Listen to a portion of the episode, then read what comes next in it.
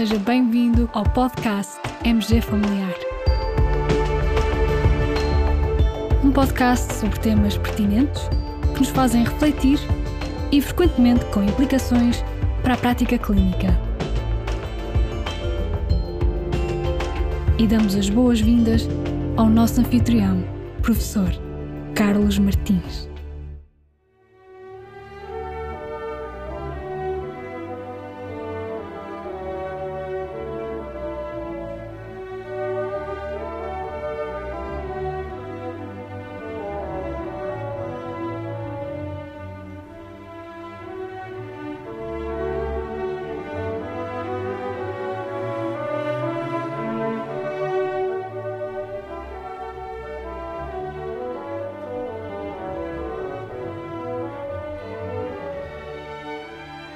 Por esta altura do ano, costumam sair as novas guidelines da American Diabetes Association.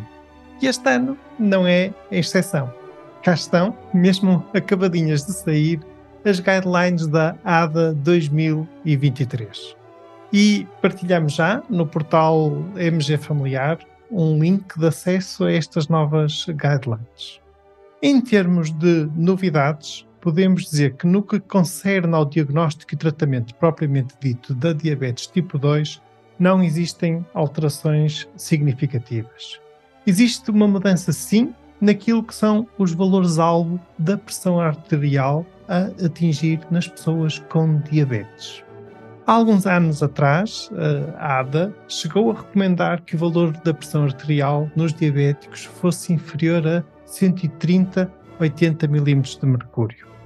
Esse valor foi alterado em 2012 e passou para 140,90.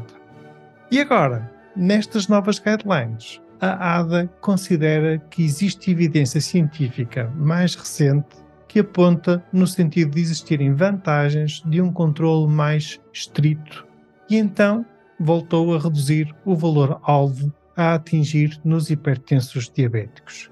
Esse valor volta a ser 130-80 mm de mercúrio. Por outro lado, também existem algumas alterações nos valores-alvo a atingir no controle da dislipidemia das pessoas com diabetes. Assim, para pessoas com diabetes entre os 40 e os 75 anos de idade e que tenham risco cardiovascular aumentado, com um ou mais fatores de risco, a ADA recomenda tratamento com estatina de alta intensidade para reduzir o colesterol LDL em mais de 50% e, ao mesmo tempo, atingir um LDL inferior a 70 mg por decilitro. Isto em contraste com as guidelines do ano passado, em que esse valor do LDL a atingir era de 100 mg por decilitro. Para atingir esse objetivo, o documento deste ano aconselha também a considerar-se a adição, se necessário, de ezetimiba e ou um inibidor PCSK9. Por outro lado, para as pessoas com diabetes de 40 a 75 anos de idade e com doença cardiovascular já estabelecida, aí a ADA recomenda também o tratamento com estatina de alta intensidade, e o objetivo a atingir será uma redução superior a 50% e um LDL inferior a 50 mg por decilitro.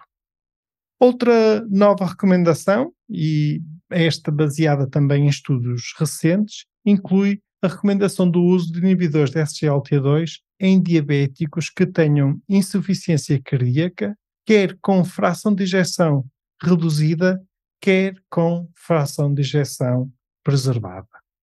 Estas são algumas das principais novidades destas novas guidelines da ADA 2023 e com este episódio partilharei então o link de acesso a estas novas orientações clínicas. E, colegas, estamos mesmo em cima da mudança de ano e, como é hábito, nesta altura é tempo de algum balanço e de alguma reflexão.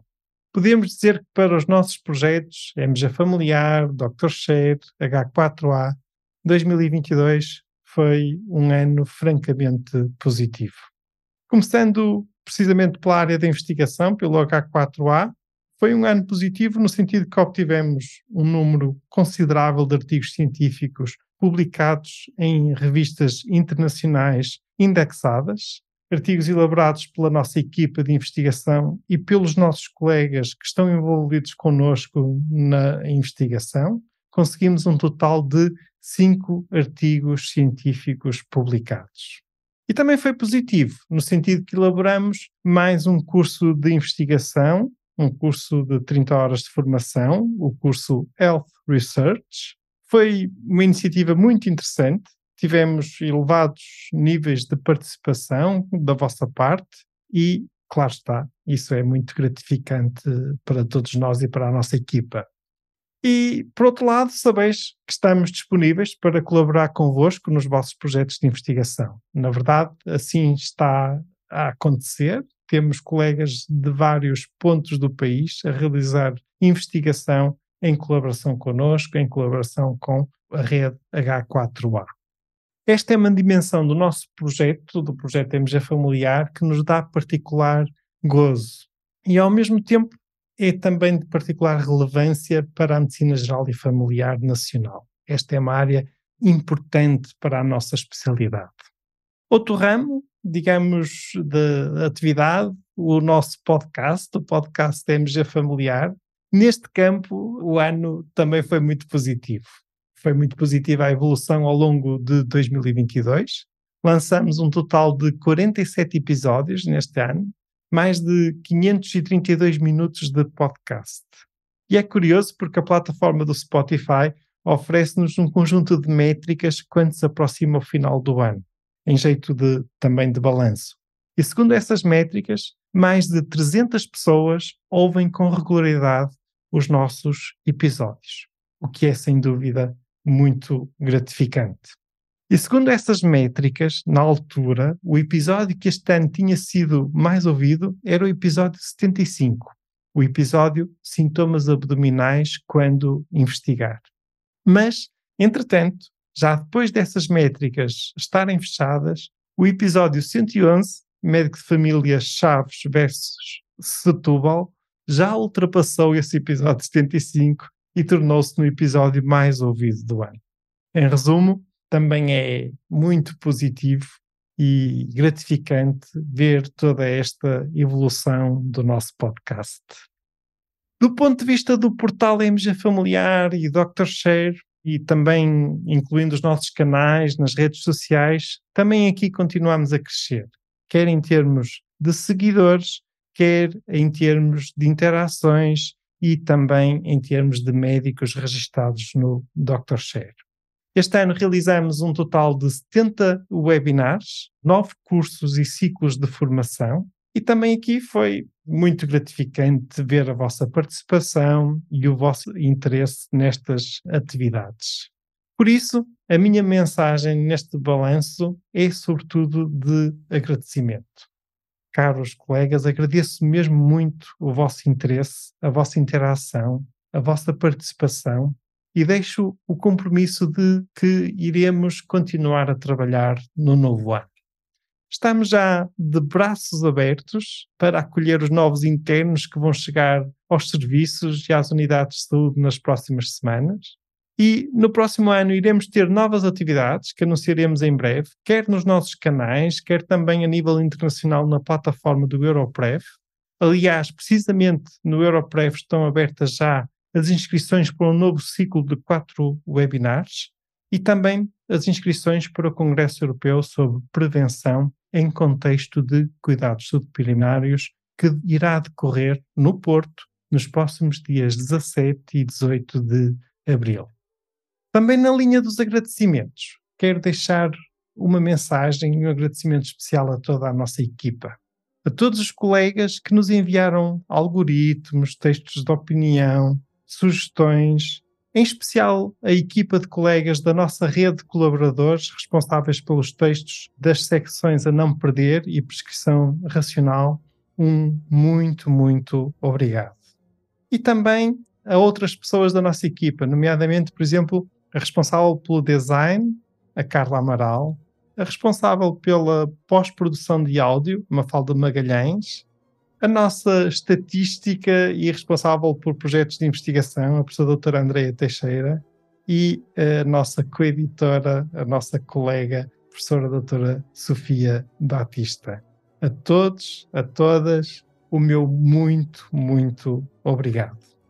E cá continuaremos em 2023 para tentar servir-vos, servir os nossos colegas e contribuir para uma medicina no geral e uma medicina geral e familiar em particular, cada vez de melhor qualidade e sempre também ao serviço da nossa população. No fundo, ao serviço de quem cuidamos, os nossos pacientes.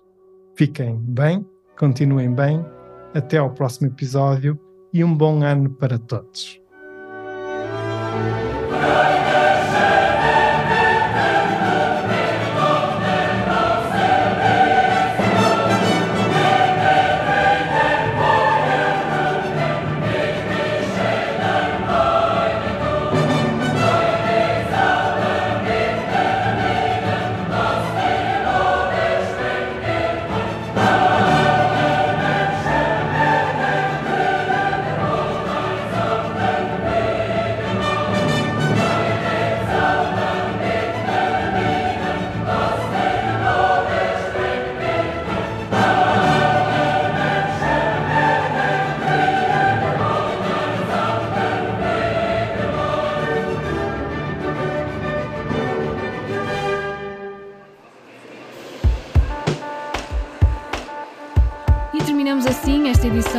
Podcast MG Familiar. Muito obrigada por nos ouvir. Se desejar completar a sua leitura, muitos dos conteúdos abordados neste podcast estão disponíveis em www.mgfamiliar.net. Até ao próximo episódio.